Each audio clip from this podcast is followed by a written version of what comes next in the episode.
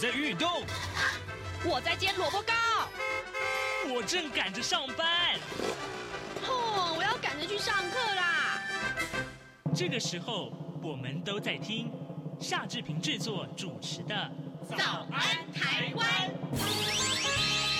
早安台湾带给你最热门的时事访谈，最感动的人物专访，最直接的民意表达。对，让我们一起收听《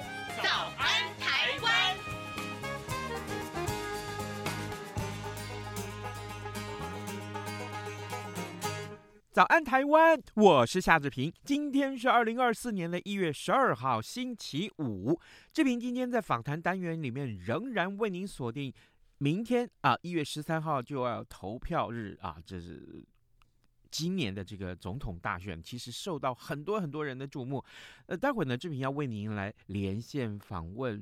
彰化师范大学公共事务与公民教育学系的刘兆龙副教授。我们请刘老师在节目中为大家分享过去这段时间以来我们看到的选战话题有哪些呢？还有，其实他对于明天即将要投票这件事情，对选民有很多的呼吁啊。待会儿呢，呃，志平就要请您收听。今天访谈单元，不过在跟呃刘老师连线之前，志平有一点点时间来跟大家说一说各平面媒体上面的头版头条讯息。当然，这最后一天啦，倒数二十四小时，呃，三家媒体的这个头版头条都跟选举有关呐。不过，《自由时报》跟《联合报》提到是今天晚上的这个拼场啊。呃，我们先来看看《自由时报》的内文。呃，二零二四总统大选，呃，还有立法委员选举，明天就要投票了，蓝绿白啊，那阵营呢可以说是总动员，最后冲票。那么，民进党的正副总统候选人赖清德、萧美琴，昨天晚上在总统府前举行了凯道护国之夜。赖清德向在场爆满的群众表示，为了台湾下一阶段的生存发展，他和萧美琴要向国人提出四个保证。保卫国家生存，并且守护人民生命、民主治理，然后呢是推动国家希望工程，以及坚持理想永不放弃。这是今天《自由时报》上面的头版头条。那么《联合报》则是提到了，呃，在今天晚上啊，这个呃倒数二十四小时选前之夜，呃，蓝绿两党要激战双北，而呃，民众党就是白银呢，他会在凯道之前做最后的冲刺。好，这是有关于呃《联合报》上面的头版头条。不过呢，呃，今天啊，呃《中国时报》的头版头条在其他两家报纸啊，《联合报》和《自由时报》上面也通通都出现了，可见这件事情重要性。那就是美国将会派一个高阶的代表团在选后访问台湾。呃，我们来看看《中国时报》的内文啊。美国资方呃资深的这个官员呢，十号宣布，呃，美国总统拜登将会派出一个非官方的高阶代表团，在台湾大选之后访问台湾，跟台湾沟通。那么该官员呢不愿意透露代表团的人选跟时程，但是呢，《金融时报》的报道啊，白宫规划是由前民主党籍的呃副国务卿史坦伯格，还有共和党籍的前国家安全顾问海德共同率领这个跨。党派的代表团到台湾来访问了。那么这个新闻今天在啊、呃、三家报纸通通都刊登在头版，至少是头版的位置。好，呃，现在时间是早晨的七点零三分五十九秒。我们先进一段广告，广告过后马上请您收听今天的访谈单元。台湾即将在一月十三号举行第十六任总统、副总统暨第十一届立法委员选举。台湾民众手中的每一票都攸关台湾的未来，甚至也牵动了世界局势的变化。一月十三号下午五点到晚间十点，央广将直播五个小时的开票影音特别节目，邀请五位学者及时观察开票结果，并且解析选后的台湾政局。对外关系与两岸情势的发展，欢迎中短波的听友使用央广网站或是以下三个频率收听：九六六零千赫、六一八零千赫、九六八零千赫。您也可以透过脸书的粉专以及 YouTube 频道 RTI 中央广播电台收看全程的直播。央广邀请您一同关注这场大选，一月十三号下午五点。请锁定央广频道。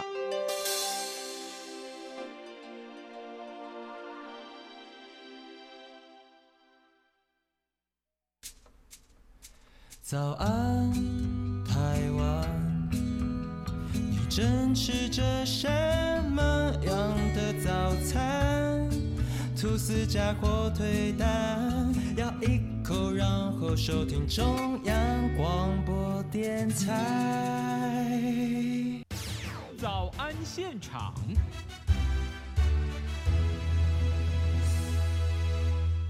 这里是中央广播电台台湾之音，您所收听的节目是《早安台湾》，我是夏志平。各位听众，明天一月十三号就是投票日了啊。过去呢，这一年以来，呃，早安台湾节目曾经多次啊，就选战话题来邀请专家学者在节目里面分享他们的观察和分析。我们希望呢，从理性客观的角度带领听众了解这一场选战当中跟您最切身相关的政见，还有。这个政见啊，它实践的可行性有多高呢？作为您投票的这个依据，那今天在选战进行到最后的这一天，我们特别要邀请国立彰化师范大学公共事务与公民教育学系的刘兆龙副教授，我们请刘老师呢在节目中为大家会诊啊，过去这场选战里面，呃，它影响性最深远，或者是最被大家所忽略的面向是什么？老师早安，各位听众朋友，大家早，我是彰化师范大学的刘兆龙。是，谢谢老师再度与我们的连线，辛苦老师了。老师啊，我们首先还是邀请您啊，呃，能不能为听众啊梳理啊这一年以来，其实这场选战当中，您觉得最重要的三个重大的议题是什么，或是有哪些个重大的事件？还有啊，您为什么会选择这三个呃答案的理由啊，又是什么呢？呃，各位听众朋友，大家好啊！其实历届总统大选哈、啊，大概都有三条大的主轴，在我们的总统大选贯穿。第一个主轴是两岸，好、啊，所以说这个呃，像例如包含侯友谊针对九二共识问题的表态，赖清德针对九二共识问题的表态，他例如说他认为呃九二共识他认为不存在，好，这也是一种表态。嗯，那柯文哲对于两岸政策表态是要是两岸一家亲，这也是一种表态。所以第一个。是两岸政策，嗯、第二个来讲叫做改革。那改革的范畴其实很广，像比如说这次居住正义啊，哈，嗯，呃，等等，哈，土地的问题、居住正义的问题、人权的问题等等，这些都是属于改革的面向。那当然，改革也也隐含的第二个问题，就是说，呃，这对执政的一方是比较不利的。为什么呢？因为执政的一方他就背负着原罪，嗯，哈，这个过去做不好的原罪就会背在这个上面。那第三个问题是族群。那族群问题就是说，呃，候选人的省级的问题。嗯。那不过这一次这个问题在呃总统大选并不明显，因为三个都是原生的台湾人，所以第三个问题在这一次的总统大选这个比较不明显。嗯。那大概是有这三大主轴。是，这三大主轴，其实我们也看到。都分别对应在一些相关的，不管是政见也好啊，或者是这个新闻事件，比如说呃互相的攻訐啊，或者说是呃这个呃对对方的对手的阵营所提出来一些揭弊也好，或是相关的一些新闻事件，其实我们都看得到，源自于这三个呃这个很重要的一个答案的理由。可是我们也不能忽略的是啊。地缘政治之下的两岸关系啊，应该是大家在这场选战里面最要观察的一个重点。特别是啊，呃，在呃礼拜二的下午的时候，诶，国防部发布了这个中国发射的这个卫星啊，但是这个简讯的中英文的用语有一些误差啊。那这一点，国防部其实接连两天也都道歉了。那尤其是在民调封关之后啊，老师，您觉得呃这样的一个事件对于呃选情有没有影响呢？呃，我个人认为有一点影响，但是不会太大。为什么？嗯、因为其实呃，发射人造卫星这一件事情，在国际政治所标示的意义就是说，它具备洲际弹道飞弹的能力。嗯，好，你才有能力发射人造卫星。但是呢，这个呃能力，中国在二三十年前就有了。嗯，其实呢，这个对于呃目前台湾的选情的影响，我认为反而是不大的。所以说你会看到。大家反应就是哦，那那怎么会这样子？嗯，然后呢，哦，这个国防部的英文出错了，大概是这样反应，倒不是限于恐惧或者是焦虑或者是这样的情绪。所以我觉得这个事件对于呃这个选举的影响不大。正因为对选举的影响不大，所以我们看到了，其实呃，媒体也也做了做了很多的报道，像国防部啊，接连两天开记者会来澄清这件事情。那呃，总统府部分其实也定调了说，其实这是呃国防部很愿意提醒大家注意这件事情，但是呢，在用字上面有一点点出入啊。好，呃，各位听众，今天早上志平为您连线访问的是国立彰化师范大学公共事务与公民教育学系的刘兆龙副教授。我们请刘老师呢在节目中为大家啊、分析啊这一场选战，其实进行到现在呃打了好几个月下来，那明天就要投票喽。在投票日之前，我们可以用什么样角度来看一看呃这样的一个呃竞选的活动，还有这整个竞选活动里面，我们看到这些相关的。政见也好，新闻也好啊，相关的一些攻防，所以我我们总是看到这段时间里面，好多的媒体上面提到了中共界选这件事情。那正好刚刚老师也为我们提到这个呃中共发射卫星这个事情。那老师啊，中共的界选对于台湾的选举真的会发生作用吗？呃，是的，是会有一定作用的。例如说我们在选前的时候，我们发现很多县市的村里长。有组团到中国大陆参访这个行为，这就是一个很介选的一个呃很明显的一个一个状态，这是第一个。第二个，根据我的了解呢，像例如说今天早上《自由时报》他也提到了，今天就是张显耀前立委被起诉，就是中国委托他做一些民调，散放特定的讯息啊，这也是第二个例证啊。当然，这个例证来讲的话，可能要到最后判决确定才能。确认是否为真啊、嗯、啊！但是呢，呃，我的了解啦，在民调界哈、啊，这个中国大陆的，就是像例如智库啦，呃，中国大陆相关单位委托台湾做民调，嗯，好，呃，民调公司做民调，这个是呃公开的秘密，好、哦，所以说呃，他们对台湾的来讲的选举是非常关心的，只是他们拿到这个数据后会做什么？呃，是不是那么显性还是隐性？只是做政策判断，还是拿来做特定媒体的推波助澜？坦白讲一件事，这些事情也要等到司法案件起诉之后，我们才能确定。嗯，可是假定是要等司法案件确定的判决之后才能算数的话，那会不会之前的这个呃？呃，就是我们经常听到有有人会批评对方说啊，你这起酸不酸给也叫奥博哈，就是你先先造成大家一些烟雾，然后呢，可是真正这个还他的清白，赢了官司，但就却输了选举。我我常常听到这样的一些质疑，这样遇到这种情况怎么办？啊，这个、这个这个这个一定会有的啦，这第一个啊，第二个，但是哈，坦白讲一件事，呃，选民会不会因为民调而产生弃保或改变投票倾向？我认为影响影响倒不是那么大。嗯，为什么呢？因为其实台湾的选民的政党倾向倒是蛮重的，嗯，政党选择的倾向倒蛮重的，所以说，呃，他们的基本盘基本上并不会因为特定的民调高或低，呃，就会转投别的阵营，那最多是。会出来投票跟不会出来投票的差异而已，这是第一个。嗯，第二个来讲的话，就是说，呃，台湾的选举其实历经了从一九九零年代到现在是二零二四年，因为进入二零三零年代的时候，已经历经了三十几年，快四十年。其实某个程度来讲，也都也都算是进入一个成熟期。就好像呃，主持人跟我，我们也都是历经了三十几年选举，我们见证了第一场一九九六年的总统大选到现在，是，好、呃，那个都是我们。亲身经历的，那在这过程当中，事实上台湾已经培养了非常成熟的民主的政治文化。那所以说，我觉得这个影响来讲会有，但是没有预期中的那么大。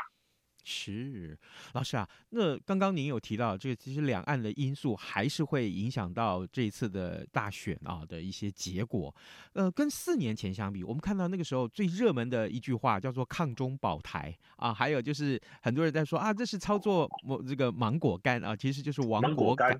亡国感这几个字的谐音。那今年的选举是不是操作的这样的方式跟议题或力道，其实都有了变化啊？您大概怎么去看待这些个变化？首先来讲，今年哈，中国大陆除了军机绕台以外，嗯，并没有太过大过大过规模的动作，嗯，好，有的只是一些比较隐性的动作，例如说是 ECFA 的那个一些一些早收清单问题的处理等等，嗯，那所以说，我觉得中共他们在处他们在处理两个问题的时候也很小心，他们的动作也越来越真成熟，也不敢莽撞造进，以免造成他们呃不想要预期的结果。所以说我们可以发现，今年的选举，两岸问题或香港问题，甚至是芒果干、王国感的问题，在这次选举并不是一个显性的议题。嗯，好，那而且我们会发现，三组总统候选人在处理这个问题上面的态度都是比较保守的，甚至呃少用攻击性的语汇去攻击对手。那这一次来讲的话，所以我说两岸议题来讲，在这一次的总统大选，并不特别算是个。显性议题有谈到，但就只是轻轻带过而已。是这些议题大家都非常重视，但是呢，呃，其实也操作起来也要非常的小心。老师在这一次的选举里面啊，有一百零二万的手投族，那他们其实都是年轻人啊啊，年轻选民的投票意向被大家都非常的重视。呃，每一次我们看到这个民众党的柯文哲他的他的选情的时候，大概都会被媒体灌输说，哎。柯文哲，他最受年轻人的青睐了啊！就我们经常会留对这样的字句留下这个呃深刻的印象。跟年轻人相关的话题，偏偏又是候选人所提出来最多的政见。像老师刚刚您所提到的啊、居住正义了啊，还有我们这个看到房租的补贴了，房贷利率的这个提高啊，还有打炒房，嗯，这些个年轻人心中的痛啊，就最重要的一点就是那个低薪，还有难找工作这两件事情啊。偏偏过去这几次的这个选举里面，我们看到年轻人的投票率其实都不如年长者，老师会感到忧心吗？那有没有什么方法可以提高年轻选民的投票率呢？呃，首先来讲，主持人这个世代，我会称为这些手头族，我们称为疫情世代。嗯，疫情世代。那这个疫情是，哎、嗯，对，就是二零一九年之后，然后呢，这些人进入大学。嗯，二零一八年、一九年疫情开始之前进入大学这群人，那这群人被称为疫情，我为什么称他做疫情世代呢？因为这群年轻人他们有几个特点，第一个。他们呃不知道同学长什么样子，因为都是线上教学，嗯，所以过去的我们常习以为常的楼室友啊、学长姐呀、啊、社团的一些人际的连接互动，在他们都变成网络上面的一个一个互动，而他们的政治参与也会从一般的过去的这种传统的政治参与变成数位式的政治参与。所以柯文哲为什么会他在网络他在年轻人能够取得声量的原因是在于说，因为他的语言论述方式逻辑非常符合这个数位时代的一个使用状况跟习惯，包含手机。那所以说年轻人那其他两个候选人相形之下在这块是比较弱的，这也造成一个现象，就是柯文哲在网络声量上面比较高。因此我们可以发现，每次在做民调的时候。如果你在加权上面是把年轻人这块加权或者是加重手机的一个抽样的时候，你会发现柯文哲在这一块的那个支持度是高的。那所以说这我们也会形成一个感觉，就是呃柯文哲在年轻人的支持度是很高的。嗯，好，这是一个刻板印象，是从网络声量判断的。是，但是这我也讲到过一个重点，就是他们的参与政治参与方式已经变成数数位政治参与。嗯，就是会在网络上当键盘侠，酸言酸语，暗赞。但是会不会化身成实体的政治参与，走出门去投票，或谁能动员他们走出门去投票？这一件事情来讲，其实是没有人有答案的。而且这个在学界来讲的话，也是一个很热门研究的话题。嗯，了解，没有人能够。呃，来准确的判断年轻人到底会不会在那一天啊，一月十三号，明天啊，这一天可以这个离开自己的这个温暖的床铺，或者是这个温暖的这个呃房间，对，电脑前面啊，离开自己的键盘，出门去投票。哦，这这这是个大问题啊！我们也这个制作了好多个跟年轻的族群啊相关的这个选战话题，其实呃反应也非常激烈。所以好，这个也许等明天投票出来之后。结果出来之后，我们就可以得到答案了啊！各位听众，今天早上志平为您连线访问呃刘兆龙老师，我们刘老总刘兆龙老师呢在节目中跟大家一块儿来来解析啊，呃到底呃，在这场选战里面有哪些个重要的话题，其实是大家所关注的啊？老师，我们接下来想请教您，就是自从民调封关之后，其实三组候选人都在呃扫街拜票、啊，这个都是全力这样子做，那是传统的一个造势行动。当然，呃，讲到这个造势活动啊，那这个一场场大型的这些个晚会啊，都一不断的每天都举行。那光是从这个候选人要进场这件事情，可能有的候选人进场就要花个半个小时啊，呃，不难想象这个造势场合有多么的热络啊。那包括呃，像呃礼拜五今天晚上啊，三党的这个候选人在选前都会有盛大的活动，这些造势活动啊，对选情的拉抬有什么样的帮助呢？首先来讲，造势活动的一个盛大，对于基本盘的凝固是有绝对的一个作用的。它可以让它的一个核心群众跟基本群众更有信心的走出家门去投票。所以说，任何一党他们都会努力的在选前之夜去办大规模盛大的造势活动，即便是用游览车动员也好，嗯，或者是说在主持的时候公开宣称有十万人什么。到场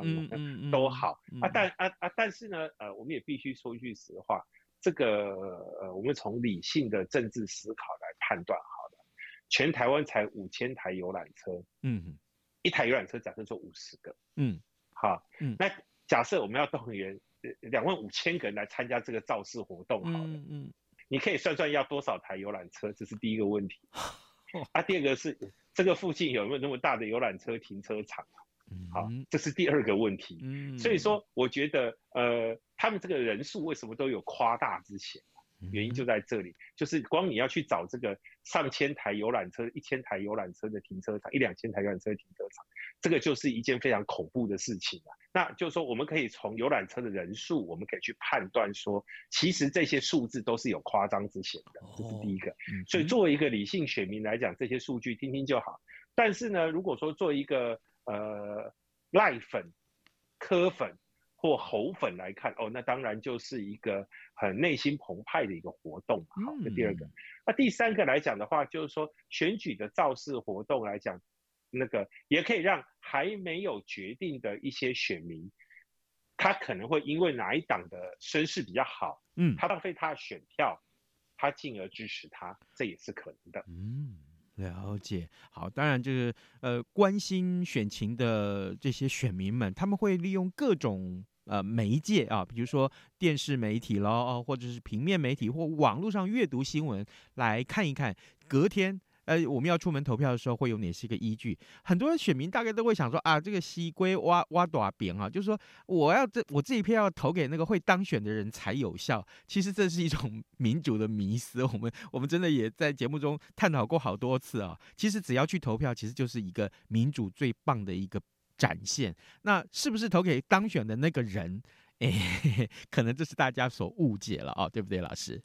是的，嗯哼，而且对于民主政治来讲，参与就是一切。嗯哼，好，老师，最后我们还有一点点时间呢、啊，我我想请教你，这一次三党候选人在文宣广告上其实都有一些佳作啊，那是不是也请老师帮我们听众啊，呃，整理出一些呃令老师印象最深刻的文宣，大概有哪些？呃，好，我今天看到我我在前两天看了个文宣，还蛮有趣的，这文宣一直被不断被人家改版了、啊。嗯，啊，你有你的选择。我有我的美德，但在我们之间的友谊胜过一切，这是蓝营会用的啊。但是呢，绿营会用的是说，或者是白营会用的是说，你有你的选择，我有我的美德，但在我们之间没有友谊。哦，了解。哎、欸，这个非常有，这非常有趣。嗯嗯嗯，对对对，他把三个总统候选人的这个名字全部带到里面去啊，然后在这个 slogan 里面也充分反映出自己的立场。嗯哼，对，这很明，这是个非常有趣的一个 slogan。对，然后呢，就一直被这个网络上，比如说 Line 里面啊，或 Messenger 里面，大家在群组里面就疯传 这件事情。是是，所以说，例如说蓝银，他说我们的友谊胜于一切。嗯，那例如说绿营或白就我们之间没有友谊，那这个就是一个非常有趣的梗，这也可以看得出来这个选民的创意啊，嗯，这就是个非常有趣的例子。是前几天那个呃在路上这个影片被疯传啊，就是老师你觉得这影片拍的效果如何？呃，我觉得效果不错啊，这也算像例如说这个呃呃蔡英文、赖清德跟萧美琴他们一起开车这影片。我们曾经做过做过民调测量，哦、呃，这个对年轻人是有显著的效果的。哦，原来如此。对好，这个当然了，呃，明天就要投票了嘛，啊，老师，那对选民来说，老师没有有没有一些在投票之前最重要的提醒啊？那从此刻开始一直到明天一早啊、呃，出门投票之前，选民们应该冷静下来思考些什么呢？第一点，嗯，就是说台湾民主政治已经走了三十几年了，我相信呢、在一些的呃乡下地方啊，可能还是会有走路工事件这样的情况，但我也更相信我们选民的理性跟智慧啊，就是在投票之前审慎的思考你想要的候选人是哪一位。啊，第二个是我觉得台湾选民有第二种集体智慧是什么？它会形成一个呃主动的一个理性。所谓主动的理性是，他们会在他的内心世界形成一个对自己当下最有利的判断，而这个也就是为什么哈，呃，我们无论蓝绿双方都会有非常巩固的基本盘，然后中间选民他们的移动啊，这个其实来讲的话，都会非常有限的一个原因。第三个来讲的话，就是说，呃，除非选前有重大事件的发生，不然的话，我觉得，因为现在。三组总统候选人，嗯，其实他们的民调数字都算是接近，嗯，有些甚至是在统计误差值以内，因此我们只能说这一次的选情是非常紧张的，每一个候选人都希望他的选民能够走出家里，投下他宝贵的一票，争取最后的胜利。是好的，当然，呃，你要投给哪一位候选人，其实这个都是我们所愿意，呃，聆听你的理由啊，最重要这一点，因为这毕竟都是。对台湾的未来的四年来讲，这是最重要的一场选举。各位，我们今天非常谢谢国立彰化师范大学公共事务与公民教育学系的刘兆龙教授接受我们的访问，来谈一谈啦。你在选举之前啊，你在投票之前，你应该要注意哪些个细节？还有刘老师也帮我们回顾了过去啊这段时间以来，我们看到这么多的一些竞选的政见也好，文宣也好，有哪些是印象深刻的？我相信这些都有助于啊您。回顾过去这段时间以来，呃，思考这些因素作为明天投票的理由。老师，谢谢您跟我们的分享，辛苦老师了。谢谢主持人，各位听众朋友，再见。对于台湾的政治、社会与历史，以及中国的新闻事件及议题，台湾是怎么想的呢？中央广播电台每周五晚间九点三十分到十点播出的《台湾怎么想》节目。王家轩主持，以人为出发点，进行深入访谈或解析，多面向探索人物、书籍、历史与新闻等议题。精彩丰富的节目内容，请锁定每周五晚间九点三十分到十点播出的《台湾怎么想》节目。早安，台湾。正吃着什么样的早餐？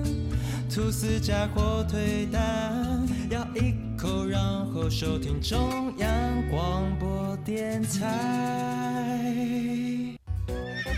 早安，报马仔。